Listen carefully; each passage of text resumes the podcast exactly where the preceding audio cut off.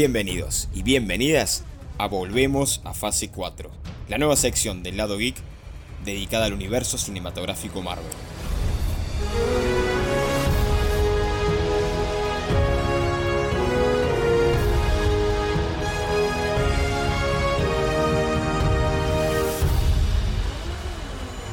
Recién, recién, recién salidos del cine, le damos la bienvenida a todos a un nuevo episodio del lado geek. Sin antes presentar a mi gran amigo, a mi coequiper, alumno, genio e inigualable, Chaco. Chaco, ¿cómo estás? Hola, hola, hola, ¿qué tal? ¿Cómo estamos, gente? ¿Cómo estamos? Por este lado, como siempre, contentos de volver a grabar. Tenemos terrible episodio hoy y momento épico otra vez, ¿no? Ni hablar, ni hablar. Por más que tengamos la virtualidad frente de una pantalla, estemos más de 1200 kilómetros de distancia, sabemos que el otro siempre está. Por lo tanto, hoy vamos a hablar y a volver a tocar esa fibra que nos caracteriza a cada uno de nosotros, el hecho de volver a ir al cine y ver una película de Marvel Studios. Y en este caso vamos a hablar de una peli que estuvimos esperando durante tanto, tanto tiempo, después de retraso, que si se estrenaba en Disney Plus, si no, y terminó haciendo las dos cosas, estrenándose en cines y a su vez por Premier Access en Disney Plus, como es Black Widow. Sí, mira, una película que la verdad venía pensando de tanto tiempo que amagamos a decir, che, ¿cuándo la vamos a ver? Dale, loco, tengo que darle este cierre. Eh, yo acabo de salir del cine hace un rato, así que la tengo súper fresca, eh, un poco emotivo, con un muchos sentimientos encontrados. Es más, antes de grabar eh, ya estábamos discutiendo incluso eh, acá con, con, mi querido amigo de... Hay, ciertas cosas que hay que tocar, hay, hay muchos detalles. No solamente eso, sino también la primera peli que no vemos juntos de Marvel Studios, empezando de Civil War en adelante. Entonces como que nos faltaba alguno al terminar la peli como para debatir, entre otras cosas. Y en impresiones generales yo me atrevo a decir que fue una peli para mí que llegó tarde. No sé si muy tarde, pero tarde llegó. Quizás volviendo el tiempo atrás, tiene que haber sido una peli que se haya estrenado mínimo cuatro años antes. Pasando quizás 2016, 2017, quizás, que era algo que nos hacía falta. Incluso me atrevo a decir entre Age of Ultron y Civil War, ahí se debería haber estrenado. Obviamente, esta película está ambientada entre Civil War e Infinity War, lo dejan bien, bien en claro en la peli, pero hay ciertas cosas que hacen un poquito de ruido en la película. No me parece una mala película, ni tampoco me parece la mejor, ni mucho menos, pero me atrevería a decir que flaquea en ciertos aspectos. Tenemos a Natasha Romanoff volviendo a su pasado, volviendo a Budapest, algo a criticar sobre la película es el hecho de durante 2012 hasta hoy queríamos saber bien qué había pasado en Budapest y sin embargo solamente en un comentario lo dijeron entre Natalia y Yelena Beloa. Entonces me parece que ahí es el primer punto a criticar sobre la película, que quizás teniéndolo a Clint Barton en la película, quizás una escena de 5, 10 minutitos que me muestres lo que realmente pasó en la película, creo que puede haber dado mucho más juego. No, no sé si la llevaría tan atrás hasta eh, entre Age of Ultron y Civil War. Para mí eh, está en lugar justo. O sea, o sea, yo lo hubiera estrenado previo, sí, a Infinity War, un, un estilo como hicieron los de Ant-Man. Claro. algo por ese estilo, como para rellenar un hueco argumental. Lo que pasa es que creo que también estaba medio apretado con la fecha de filmación y demás, y dijeron, bueno, qué sé yo, hasta que al fin se dio la oportunidad de, que eh, de que Scarlett tenga su película individual. Esto fue más un proyecto personal, dijo. Eh, ella necesitaba darle un cierre a su personaje. Convengamos que tiempos anteriores Marvel no estaba muy de acuerdo que una película fuera protagonizada por una mujer, una película de superhéroes. Kevin Feige en aquel momento no era el CEO de Marvel en ese momento. Cuando fue estrenada Wonder Woman en 2016, ahí catapultó y demostró a los dueños de Marvel que realmente una película protagonizada por una mujer podía tener éxito Y eso es un pensamiento muy retrógrado de su parte. Sí, ahí estuvieron, ahí estuvieron bastante, bastante mal, bastante quedados, que bueno, después la, la remaron con, con Capitana Marvel. Volvamos a nuestra querida Scarlett. Una película que me, me gustan las partes de acción que tiene, son muy rápidas, o sea, es todo bien fiel a su estilo de agilidad tanto su pelea con Yelena como con la primera aparición de Taskmaster. Bueno, salvo la única parte lenta que tenemos es que nuestro querido Guardián Rojo es un poco quedado en lentitud, pero bueno, no pasa nada. Una película que no sé si se hace lenta, no, está, está, justo ahí al borde de hacerse lenta. Yo me mantuve entretenido dentro de todo toda la película, o sea, me estuve metido. Sí acompaño el pensamiento de Budapest, aparece un par de momentos ahí. Me, gustó mucho cuando están guardados en el conducto de ventilación ver cuando jugaban al, al Tatetí. Al Tatetí, al ahorcado. Al, al ahorcado dice, pasamos tres días acá con Barton. sí, sí, sí, me quedó con un sabor diciendo... Podía haber aparecido Barton, podía haber aparecido Steve o algo, pero llevarlo al punto de que ella quería su propia película, quería que todo ronde en torno a, Black Widow, o sea, o a las Black Widows, entender un poco más su historia, entender un poco más su origen, rellenar huecos argumentales y el principal pilar de darle el cierre a, la, en este caso a Natalia. Ella también fue productora ejecutiva, tiene un arranque muy bueno, ya tiene un arranque de acción, de mucha acción desde arrancando desde la escena del avión en el cual eh, los agentes de Shield empiezan a perseguir a, Red Guardian y a toda su familia, esta familia ficticia que vendría a ser Milena, Yelena, Natasha y Alexei siendo parte de un infiltrado, por decirlo así, de, de Shield y robando un documento muy importante que también no lo muestran tanto, no muestran por qué están escapando de, de Shield y obviamente ya demostrando un poquito más que Alexei trabajaba para Dreykov, el gran villano entre comillas de la peli. Ya tenemos esos 10 minutitos que a ella te mantienen un poco alerta y creo que están muy bien logrados. El papel que hace la hija de Mila Jovovich como Natalia de chica me parece muy bueno, me parece genial.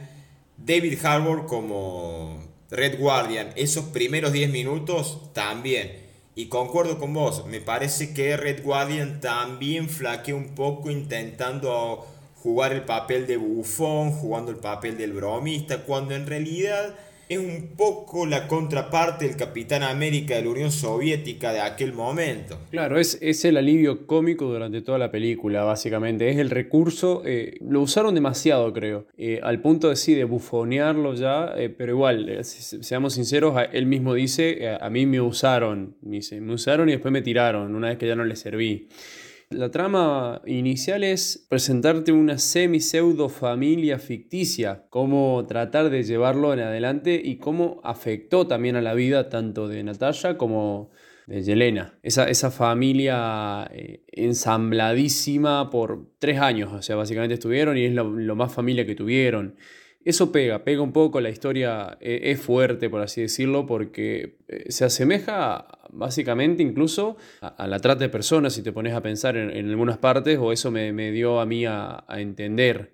Cuando son llevadas las chicas, dice siempre hay, siempre hay, chicas, es un mercado grande en el que siempre vamos a tener viudas negras. Y básicamente es eh, trata de personas, culiado, era, era, fuerte. Primero desde la escena de arranque, desde esa escena de créditos al principio, ya te das cuenta más o menos, como decís vos, la ideología que va llevando la película, el tema que va a rondar.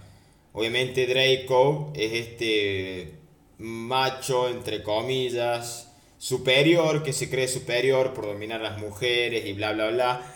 Y de por sí ya, cuando ellos escapan del avión y van a Cuba, de la nada le ponen un suero a Natasha y a Yelena, la duermen y chau. Y vos ves la, actuación de, esta actriz que actúa como Natasha, vos ves que la meten en contenedores y también se la, se la llevan y, y es increíble cómo toca esa fibra. Y también cuando Natasha se enfrenta a Draco, Draco muestra en un mapa todas las viudas a la cual está manejando él.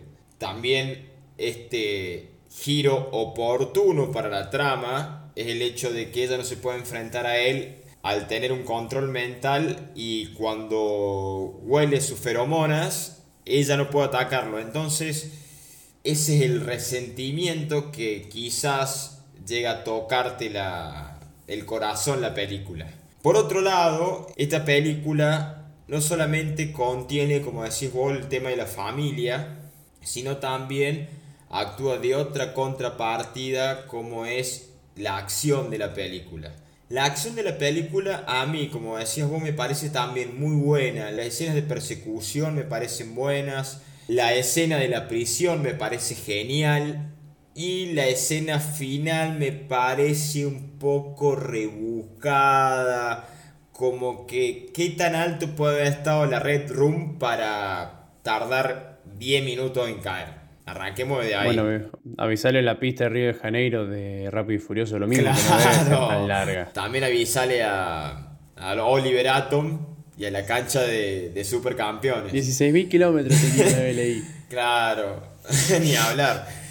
Entonces, esto es lo que tiene la película. Que repito, no es una mala película, tampoco de las mejores, pero... Es pochoclera. Es pochoclera y cerradora. Cerradora de ciclo. Exactamente. y como mucho, yo diría de catapultar personajes hacia la fase 4. Exactamente. Vos mismo lo estás trayendo a cabo. Yo creo que lo que más se resalta de esta peli es la actuación de Yelena, de Flores Pugh, porque la verdad la de Escocia como Yelena. Utilizando el cinismo y la soberbia y esta, como una especie de alma inocente, demuestra que tiene un gran carácter. Obviamente las peleas que tiene son impresionantes. Y tiene este humor muy chirrido, como te darás cuenta, sobre el tema de las poses, que voy a decir, es genial. ¿A quién se le iba a ocurrir que viniera la hermana y le dijera, che, ¿por qué posas así? Y moves el cabello de esta manera. Con el acento el, ruso forzado es genial, es muy bueno. No tengo nada en contra de los actores de doblaje, pero me parece, yo tuve la oportunidad de verla dos veces, y una en idioma original y otra doblada al castellano. Y vos sabés que al castellano no se le da tanta importancia a ese acento ruso que en el idioma original sí. Entonces vos te das cuenta que Florence Pugh estuvo estudiando ruso y usa muy bien el acento ruso para utilizarlo acá como esta hermana perdida y ahora encontrada por Natalia, como es Yelena Belova, que también tiene toda la pinta de ser una vengadora o quizás, ¿quién te dice? Una de los Thunderbolts, de los Dark Avengers, pero ya vamos a llegar a eso. Sí, yo creo que es una de las que más se roba la, película. Para mí está hecha para eso también, para, para ceder el manto de Viuda Negra. Ya, después ella elegirá si quiere ir para, para qué lado, si para los buenos, para los malos, para el antihéroe. Yo creo que se va a quedar ahí más un antihéroe, héroe, tirando por ahí. Pero otro personaje que, no, para cerrar este círculo familiar es eh, Milena, la la, por así decirlo, la científica de Draco, que es la encargada de desarrollar toda la, eh, el inicio de la trama, básicamente. O claro, ahora lo que te digo, decime si no te pasó en la escena del cerdito, que decía, apreta el botón ese de una vez, por favor, apretalo, que se va a morir el pobre cerdo. Eh, veías la, la cara de, de, Nata ahí, diciendo, dale, culiado, apreta el botón.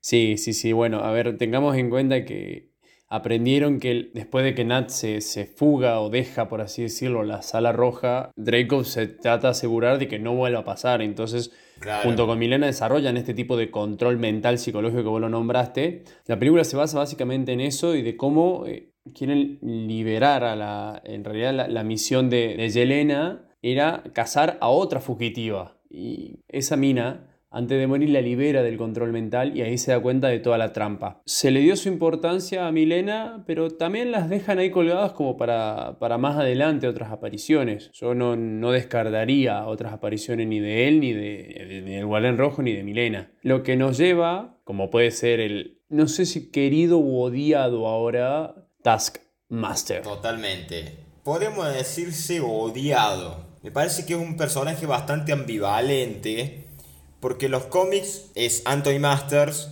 y solamente viendo una sola vez a un contrincante, a un rival que pelea, ya puede imitar sus movimientos. Acá utilizan una tecnología muy similar a la que tiene Tony Stark en Capitán América Civil War al final, cuando ve y muestra la clase de pelea, digamos, que está teniendo el contrincante y en base a eso cómo hacerle daño. es, un es, un estudio de algoritmo del estilo de pelea y las, y las posibles resoluciones. Es, como, era como Sherlock Holmes. Claro. El que analizaba las cosas antes de hacerlas, era eso. Claro, entonces no le dan mucha importancia a Taskmaster. Es más, ni siquiera lo nombran como Taskmaster. Es un protocolo Taskmaster. No lo nombran como personaje y sin embargo vuelve Marvel lamentablemente a recaer en los villanos poco importantes, como en este caso lo es Antonia Draco, cuando el personaje original es Anthony Masters. Y también vuelve a tener personajes olvidables como Draco. Draco no me parece un buen villano y sin embargo acá flaquea bastante. Lo único que a rescatar de ciertas cosas de la peli aparte de la acción y un par de cosas más, es el hecho de esta vuelta de tuerca que te dan en el transcurso de la peli cuando Natalia y Milena se encuentran y Milena le dice, che, mira, llamé a la habitación roja y le dije que están acá. Y ella, Milena, conmovida y a la vez arrepentida de lo que le había dicho Natalia, que en realidad ella estaba triste por su madre, entre otras cosas, utiliza la tecnología que ya vimos en Capitán América y el Soldado de Invierno, que es esta tecnología que te puede cambiar la cara. Dracov es un pelotudo, la verdad. Es un el, gran macho intocable, señor de los negocios, pero está vive escondido. O sea, es lo que mismo le dijo a Nat. Un cagón. Es, un cagón. Eh, eh, y es la verdad, es, es un cagón porque se esconde detrás de las viudas. Es básicamente eso de ver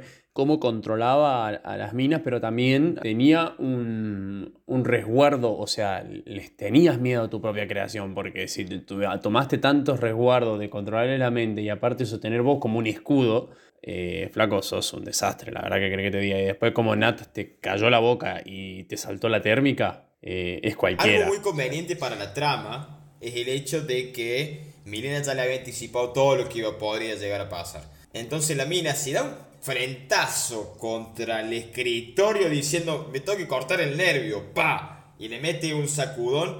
Y eso es muy conveniente para la trama. Quizás si le dan otro tipo de giro también podría funcionar incluso un poco mejor. Sí, es un, es un momento fuerte. Cuando, cuando veo ya sabía por dónde venía la trama y sabía que dije o se hace bosta la nariz la mina o por un momento me, sorprendió lo del cambio de cara, no me lo esperaba, la verdad te digo. Estaba muy metido en la película y en lo sentimental que estuvo Thread Guardian en, la prisión, pero bueno. A Taskmaster ya de entrada le cambian el sexo del personaje y resulta ser la hija de Draco que tuvo que eh, liquidar Nat para poder meterse a Shield para dejar sí, sí. medio rebuscado todo ese juego de espías típicos de, Shield, pero bueno. Ya cuando ya dijeron, eh, la nombran a la mina, yo dije, creo que esta es Master. Ya está, o sea, no, no, hubo mucho misterio. Fue, o sea, yo me esperaba algo más rebuscado, algo de. Veía a ver quién puede ser Taskmaster, a ver quién es, quién es, quién es, quién es, como diciendo, oh, la puta, bueno, ya está, no importa. Un personaje que la verdad creo que tenía mucho para dar, tiene mucho potencial a futuro, eh, pero acá está muy desvalorizado. Se reparte el protagonismo e, entre él y, bueno, o sea, toda la, trama de, de encontrar esto de la sala roja no sé, no sé. Eh, por eso es que digo que es una película aceptable con sus cosas buenas y sus cosas malas. Lo que sí me gusta, ya llegando al final, es esto de cómo se va eh, enredando o entrelazando con el pre-Infinity War. Ya, ya nos da unas, un, adelanto de cuando vemos el, el, tinte de pelo rubio, diciendo en qué, en qué momento se va a pasar de, de Morocho a Rubio. Era el momento épico, cuando se hace el corte carré. Sí, sí, sí. O sea, se corta el pelo carré y tiene el chaleco que le das de Elena. El famoso chaleco, que eso que lo vimos desde los pósters ya. Que me parece genial. Porque la escena del auto es muy buena. La escena del auto entre ellas dos, esa química que tiene entre los personajes y también entre las actrices como Florence Pugh y Scarlett Johansson, que ella le dice, che, tiene muchos bolsillos y bla, bla, bla, decime que te gusta o, o cosas así. Me parece, me parece genial. Bueno, como para, para cerrar, siempre viste que en la película estuvo esta conveniencia de Nat de tener sus contactos de las otras vidas pasadas, de el negro, que la verdad no me acuerdo el nombre, que era como un, un amigo, sí, que va y viene y diciendo, che, otra vez estás sola, sí, no, tengo mis amigos y tus amigos te tiraron, o sea, la, la, la, la, la, hace la psicológica. Y que hay una frase que está buena que le dice, si me das tiempo y dinero, te consigo lo que sea. Y ese final de cuando ya después de todo el desastre, Nat se entrega a Thunderbolt Ross y dice dos semanas después, o sea, como diciendo, flaca, te escapaste en dos semanas, sos una genia. Dice, ¿Y qué vas a hacer ahora? No sé, voy a ir a rescatar a mis amigos y ver, tratar de que se reconcilien. Y, y aparece el Jetwing de vuelta y es como diciendo, oh, se, se, viene Infinity War y sabemos todo lo que, lo que va a llevar esa película. Un final eh, bien enganchado, me gustó, me gustó mucho la verdad. Y eh, no puede faltar, como toda película de Marvel, la, la escena, escena post-crédito. Claro que sí. ¿Cómo no va a faltar? Porque, a ver, si bien entrelaza bien la peli, Black Widow e Infinity War, también nos deja, después de todo lo que pasó, ya vamos al tiempo de hoy, al 2023 en el universo cinematográfico Marvel. Y tenemos a una Yelena Benova visitando la tumba de su hermana ficticia, pero quizás su hermana no de sangre, pero sí en los sentimientos, como es Natasha Romanoff. Va con la perrita, ya que ella quería tener una perra y se llama Fanny, como el nombre que le había dado su amigo en una de las identidades falsas cuando ella estaba en Noruega. Fanny Longbottom. Claro, Fanny Longbottom en el nombre. Dice que, tiene, que eres un adolescente, Harry Potter full. Entonces, al lado tenemos a un personaje que ya hemos hablado de este personaje, como es Valentina Alegra de la Fontaine que es interpretada por nada más, ni nada menos, ni nada más que la grandísima Julia Louis Dreyfus, que ya hemos visto en Seinfeld.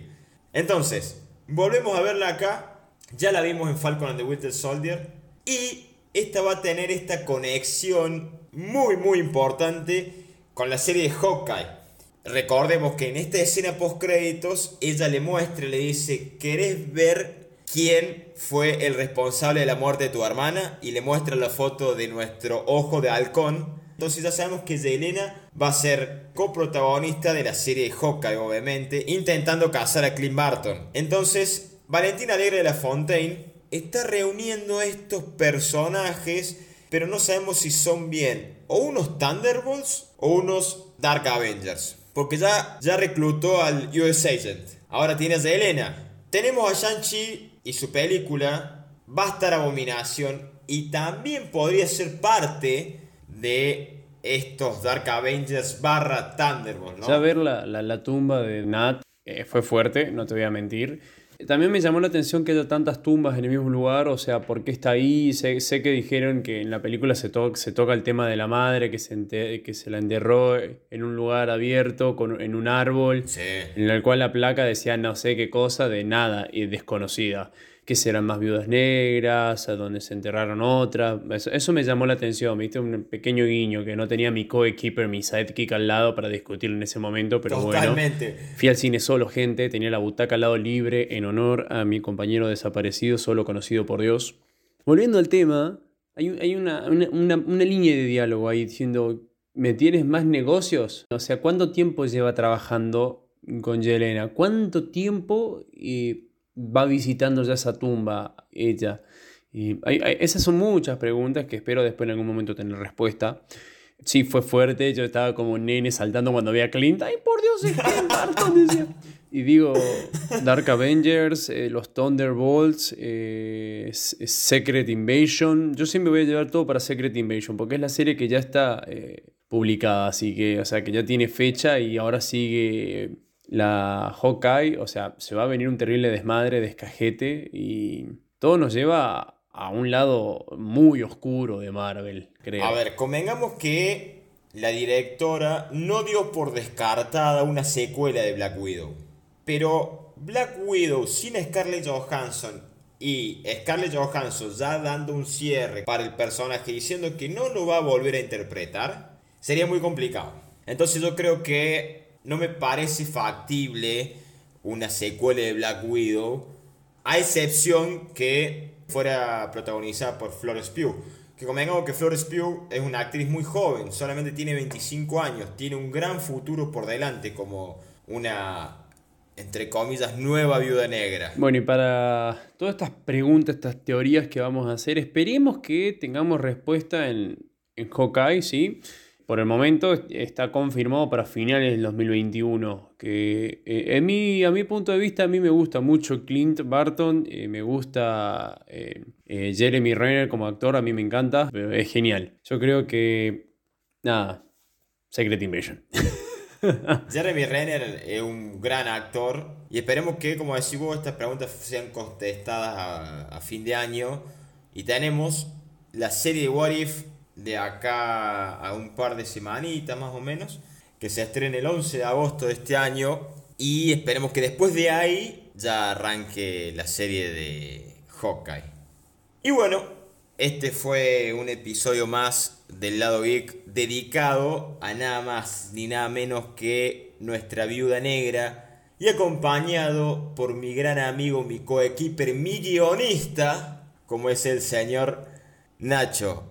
Chaco, ¿en dónde te podemos ir? No, bueno, primero antes que nada, como siempre agradecerte a vos. Eh, a mí me pueden encontrar en Nacho Macías 95 en Instagram, Nacho Macías en Facebook y Nacho 1695, esta vez sí creo que lo aprendí, en Twitter. Síganme que lo tengo y no lo uso, pero no importa. Y como siempre, que la fuerza los acompañe. Ya me pueden seguir como arroba Marianito con dos Sosa, tanto en Instagram como en Twitter. Y en las redes nos pueden encontrar como arroba el geek en Instagram, el lado geek todo en Facebook y en Twitter como arroba el lado podcast. Quiero dar las gracias a todos por escucharnos y hasta pronto.